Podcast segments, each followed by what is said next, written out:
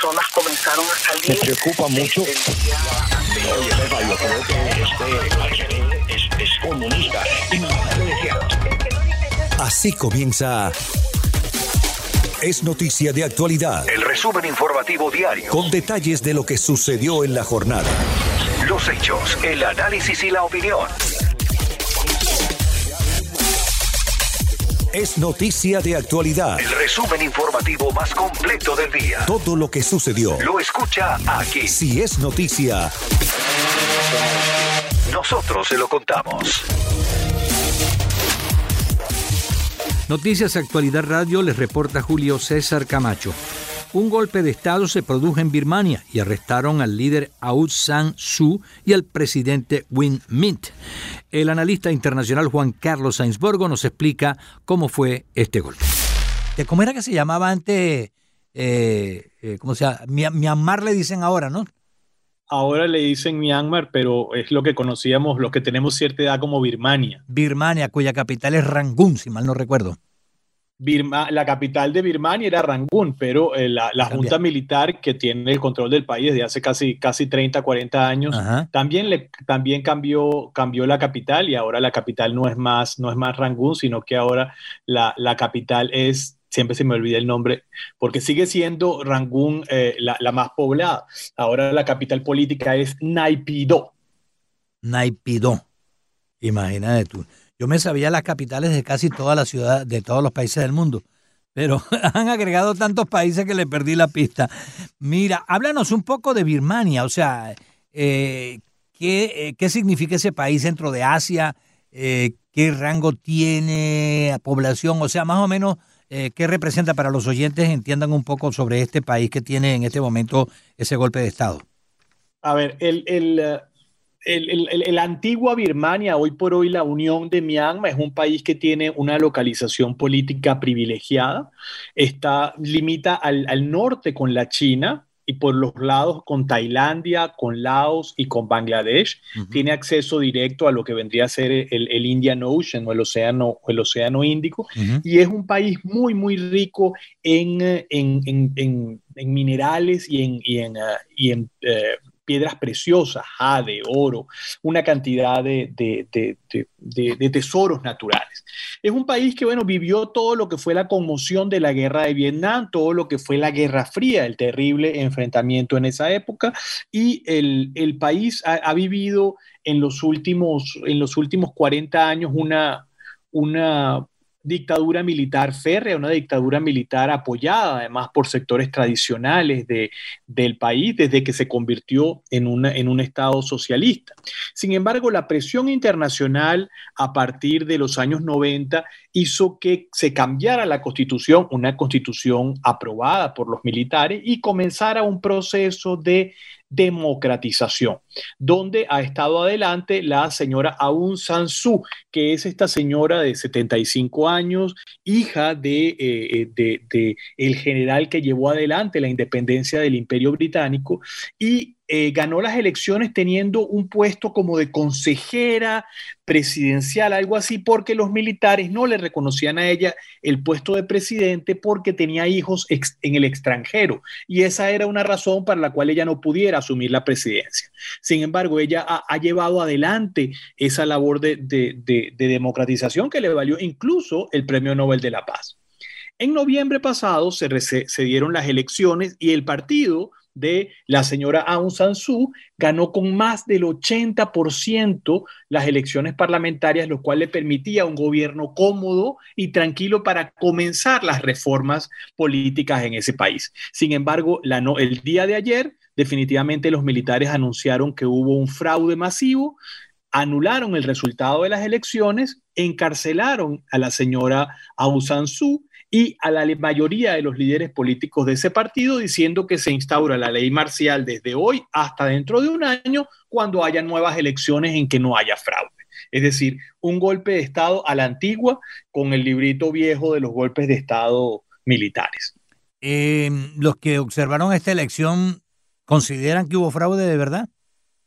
Para nada, en estas elecciones hubo, hubo supervisión o acompañamiento de la Organización de las Naciones Unidas con muchas limitaciones por parte de, el, de, de, las, de las tropas militares, pero no, no hay indicios graves de que haya habido una, una, un fraude masivo que pueda cambiar el, el, resultado. Lo que queda claro es que si ese resultado se hubiera, se hubiera llevado a a las Cortes, se hubiera llevado al, al, Poder Legislativo, hubiesen podido comenzar los cambios políticos en ese país ya más institucionales, pero claramente las fuerzas militares no están con, con, con la idea de mayor democratización. Y es un país con bastante población, tiene más de 54 millones de habitantes, ¿no? Correcto, es un país muy importante en la zona y geopolíticamente es un país muy importante porque, como decía, limitan con China por un lado, con Laos, con Bangladesh, muy cerca de la India, y es un país que como consecuencia de esta dictadura militar tan grande ha estado aislado por mucho tiempo. Es decir, ustedes no pueden ver, no, no se va a ver en Myanmar eh, o en la antigua Birmania eh, inversión extranjera importante, no están los chinos, no están los occidentales, no están los europeos. Entonces, como un país tan rico, sigue siendo un, elemento muy importante para la inversión extranjera que se ha visto limitada. Quizás el único país que, que, tiene una presencia relativamente importante es el Japón, que ha colaborado con el proceso de democratización, pero hasta ahora el gobierno de Japón no ha, no ha, no ha condenado los hechos. Me imagino que se está buscando una, una, una, un diálogo con, con los militares en ese país. O sea que el país sigue eh, como quien dice, bajo presión y control militar a pesar del tiempo y a pesar de los cambios que se han querido hacer durante todos estos últimos años, ¿no?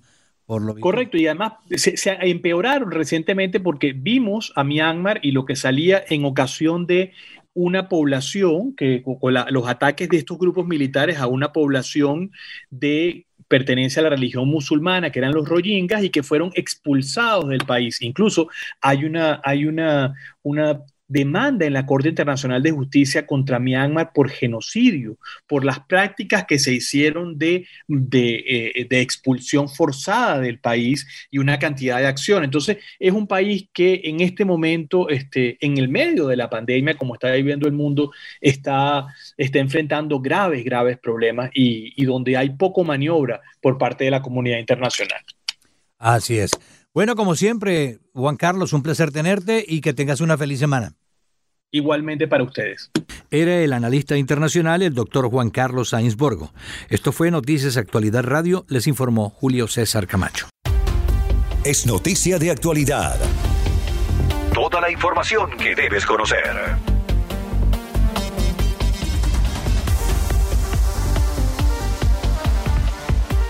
Tal como estaba previsto en Rusia, se registraron manifestaciones para respaldar a Navalny, que se ha convertido en el dolor de cabeza de Vladimir Putin. Más de 4.000 personas fueron detenidas, entre ellas la esposa de Navalny. Mientras la fiscalía sigue insistiendo que él debe enfrentar cargos, hay mucha gente que lo sigue defendiendo. Manolo González Moscote conversaba con nosotros sobre lo que pasó este domingo. Tú me decías no muy optimista sobre el futuro de Putin, pensabas que o piensas que el futuro de Putin es sólido y fuerte y olvídate, eh, están, están preocupados en el Kremlin. He conversado con colegas de distintas tendencias allá en Rusia y en el Kremlin están preocupados, primero porque han cometido varios errores. El primer error, haber dejado vivo a Navalny cuando pudieron cargárselo con un, eh, como siempre lo, lo, lo, suelo decir yo, en un, eh, un lo suicidaron. Eh, cuando la persona aparece supuestamente suicidada, pero no o sea, un suicidio asistido. Eh, no lo pudieron hacer con esto del Novichok, de esta sustancia, lo dejan llegar a Moscú todavía, lo deja llegar eh, Putin a Moscú y rodeado de periodistas, lo detiene, o sea, se han cometido una serie de errores de parte del Kremlin y esos errores los estás viendo tú que le está costando y es la movilización en la calle. El 23 fueron miles y miles de personas que salieron, pero ayer domingo fueron muchísimas más personas. Y te cuento, no hay dónde detener a las personas. Ya se está pensando en eh, lo, eh, colocarlas en estadios, ¿te acuerdas? Al estilo chileno, uh -huh. al estilo Pinochet. Pues bueno, el, Putin está pensando lo mismo, porque son tantos los detenidos que no hay centro de detención que aguante a tanta gente, y esto lo que hace es más enojo, más molestias a la población, y Putin así eh, se le está complicando la cosa. Créeme que se le está complicando la cosa a Putin. Claro, incluso la esposa de él también fue detenida en las manifestaciones, pero eh, ¿qué, qué sigue? Ah, ah, están manifestando, están deteniendo a las personas, algunas las liberan, a otras las mantienen detenidas, pero por otro lado la fiscalía sigue avanzando con ah, el juicio y con los cargos que le está enfrentando, mm, teniendo en cuenta lo que ha podido pasar en, en- anterior, pero este es un, como tú mencionabas, parece que es un opositor un poco más sólido y con un poco más de respaldo, sobre todo de, de la población joven, pero que sí, ¿no? Sí, no, y no solo eso, Yoli, mira, lo que aquí ha exacerbado a la gente, lo que ha exacerbado a la gente, lo decía hoy más temprano para otro medio, es que eh, resulta que eh, Navalny había creado un documental, hizo un documental en el cual mostraba un castillo, un castillete que fue hecho por Putin que costaba más de 1.200 millones de dólares. Esto ha sido el detonante en los últimos días porque ha alcanzado 100 millones de views este documental que ha hecho Navalny dentro de las tantas investigaciones de corrupción, porque una de las características fundamentales de él es eso, y ha llegado mucho a la población, se le ha metido a la gente, es a través de las investigaciones que hace él y su fundación. Entonces, son eh, 100 millones de views, eh, no solamente de vistas a lo largo y ancho del territorio ruso, sino que esto ha exacerbado también a la gente y a la misma gente del Kremlin. Tanto es así que alguien muy cercano de Putin le tocó salir, eh, alguien que es compañero judoka de, de, de, de Putin de su época de muchacho, su gran amigo, a decir que no, que es que el castillo era de él, pero que bueno, lo negoció con Putin. Bueno, una historia toda rebuscada, comenzaron a decir el día de ayer, para tratar de desvirtuar un poco eh, la historia de este castillo de 1.200 millones de dólares, que cuando todo el mundo sabe la situación en cómo está Rusia, eh, el, el presidente dándose el lujo de, de, de construir semejante castillo. Esto fue hecho con drones, fue hecho con investigaciones documentadas de, de Navalny y, y, por supuesto esto ha causado un malestar general en la población y motivó muchísimo, fíjate tú, este documental para que la gente saliera en el día de ayer estos arrestos, si siguen cometiendo ese mismo error, no llamar a, a, la calma y a la cordura, pues le va a complicar la vida. Acuérdate que en el Kremlin están acostumbrados ya desde la época soviética a cargarse a todo opositor, a cargarse a todo opositor, pero, pero es, el peor de las formas. En los últimos tiempos, en los últimos tiempos tienes tú a Politkovskaya, a la famosa periodista que fue asesinada a la entrada en el ascensor a su casa, tienes a otro de los opositores importantes que fue asesinado también a tiros, otros envenenados. O sea, no hay nadie que se le quede en pie a, al Kremlin hacerle oposición.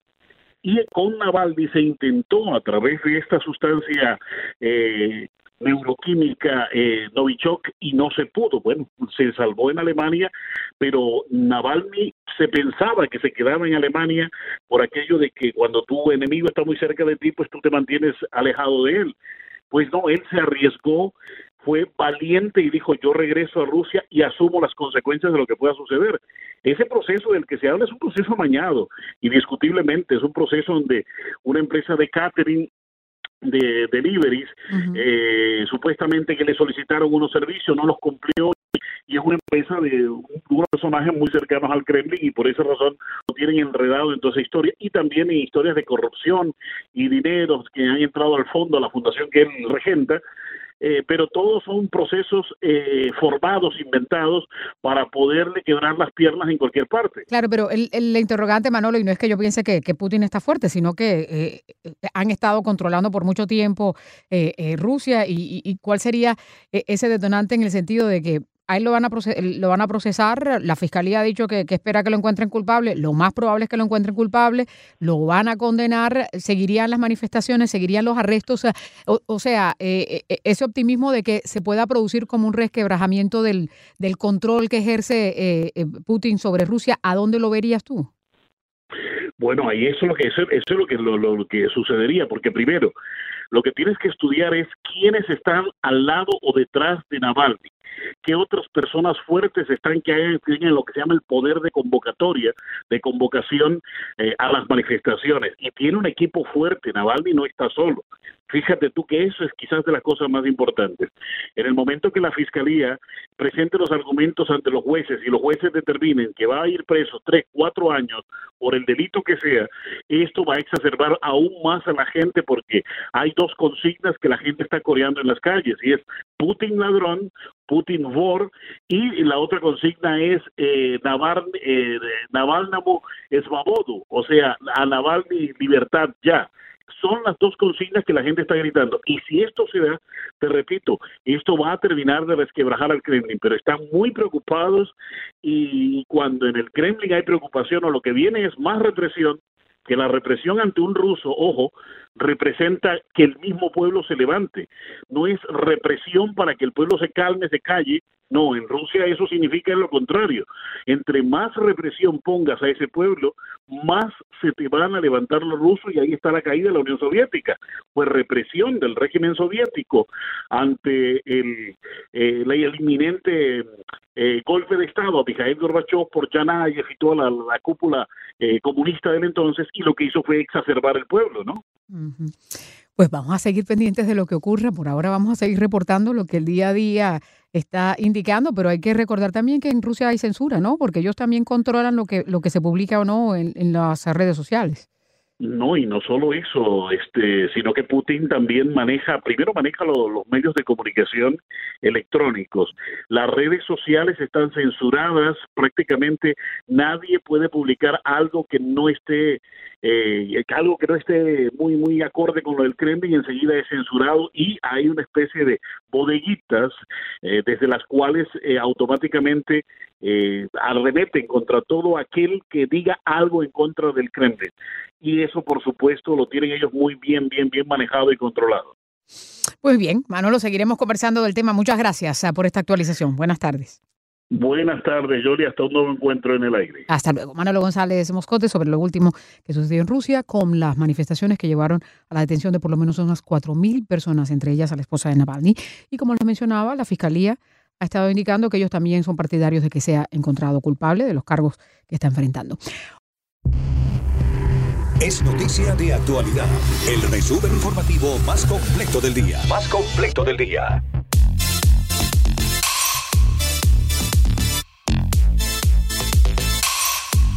A continuación les invito a escuchar una, la reposición de una de las entrevistas más importantes que hemos hecho sobre el tema de inmigración.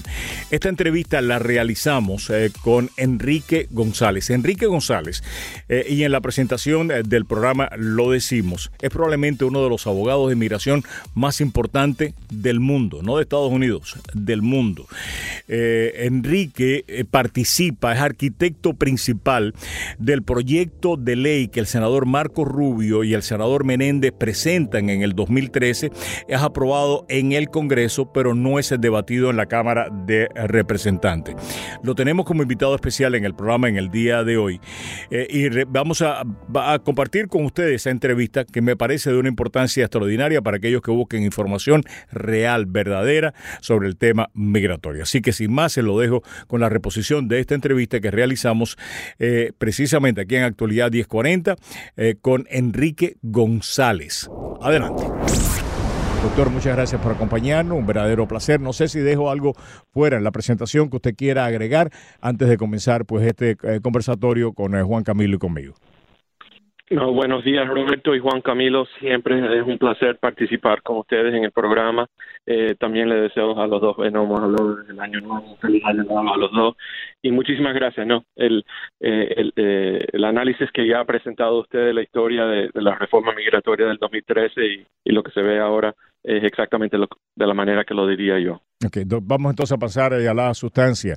¿Cuáles son las mayores y algunas diferencias entre el plan que usted ayuda a preparar, del cual usted es casi responsable en su totalidad, con este plan que la Casa Blanca acaba de presentar? Eh, y sin tratar de interpretar al senador Marco Rubio, ¿entiende usted las objeciones que él pone y por qué? Adelante. Sí.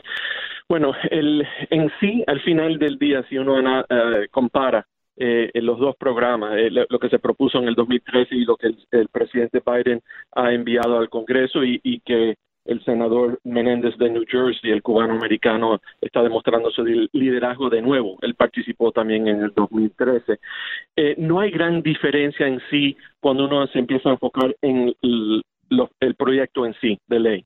Eh, hay varias cosas que no están incluidas, pero las cosas que sí están incluidas, los temas que sí están tratando de resolver, son muy, muy similares.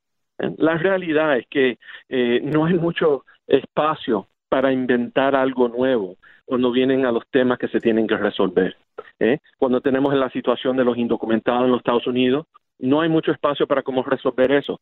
Y uno de los programas que ellos proponen es um, un, plazo de siete años, un paso de siete años para llegar a, una, eh, a un estatus legal para las personas que están indocumentadas, resolver la situación de las personas que están en DACA, resolver la situación de las personas que han estado en TPS, por ejemplo, los haitianos, los, hondureños, los salvadoreños.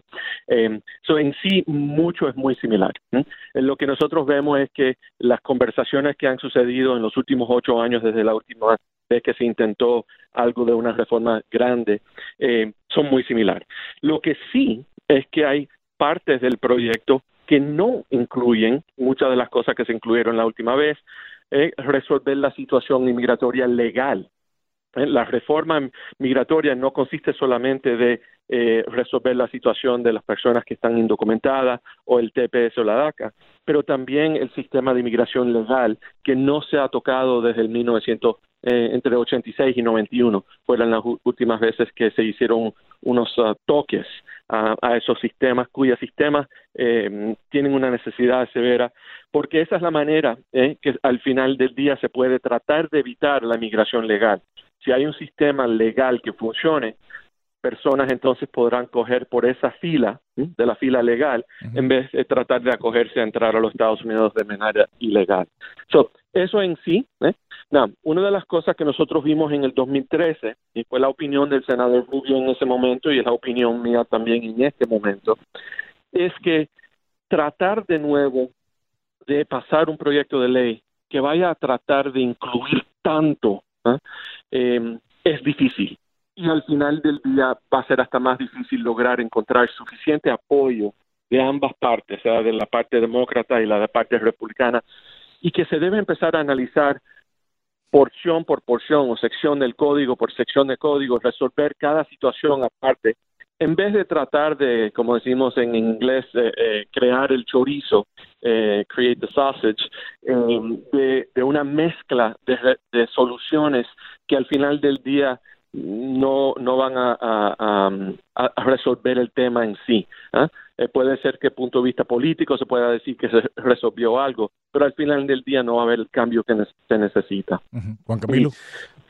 Sí, pero em, a, mí me, parece, doctor González, la anterior vez que hablamos, y es cierto, no hablábamos desde el año pasado, pero también no hablábamos desde una época en la que la presidencia del país y también el Senado estaban en manos republicanas. Y se trataba de una propuesta bipartidista que en muchos sectores no era vista con buenos ojos. Las cosas serían diferentes? Porque también la vez pasada hablábamos que eh, la, propuesta que usted ayudó al senador Rubio a trazar era muy sensata para muchas personas en muchísimos aspectos.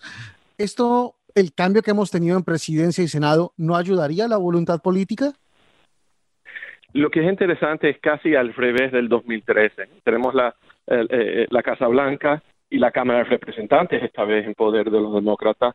Y uno diría que sí, el Senado está en poder de los demócratas, pero con un empate de 50-50 donde la vicepresidente tiene que entrar a, resolver eh, el empate, eh, no necesariamente es que los demócratas controlan. Eh, vamos a analizarlo un poco más profundo. Tenemos elecciones en dos años de nuevo, esta vez para varios senadores, incluyendo el senador Warnock de Georgia, que está simplemente eh, completando el término del senador que estuvo antes. Entonces, por eso él tiene que lanzarse en dos años. Entonces, no es seguro que eso se va a mantener en estilo demócrata o en manos demócratas.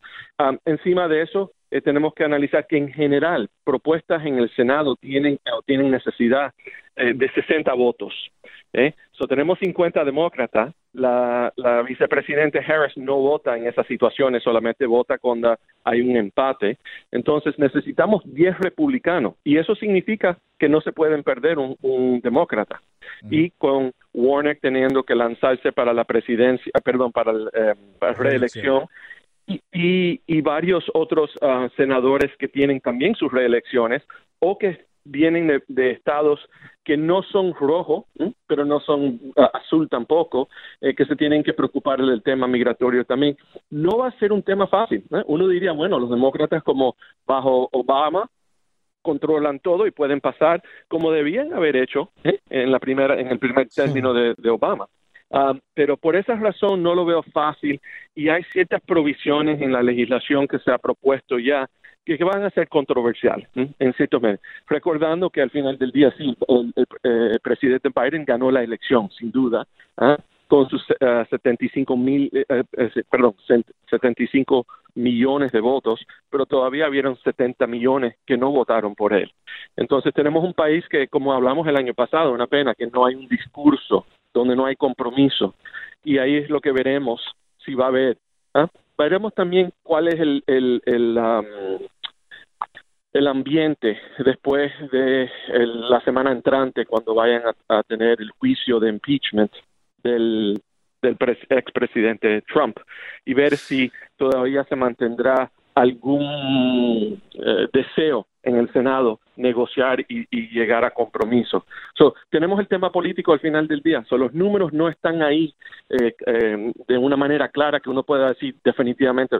Ojalá que sí. Es un tema que ya lleva demasiados años sin atender y ojalá que lo vayamos a ver, pero eh, no quiero decir, eh, eh, yo cometí ese error en el 2013, dije, no, aquí no hay duda que esto va a su suceder, porque había tanto apoyo.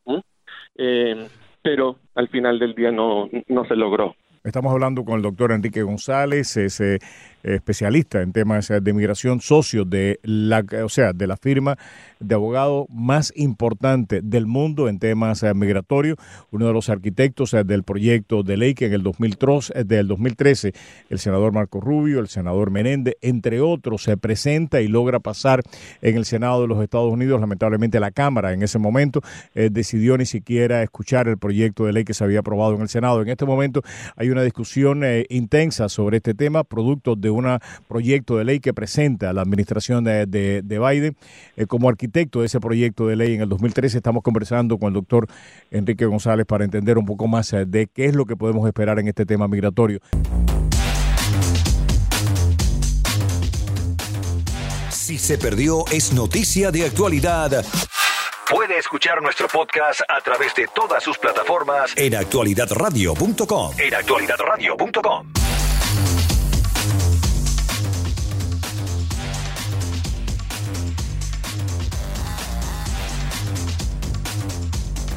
noticia de actualidad.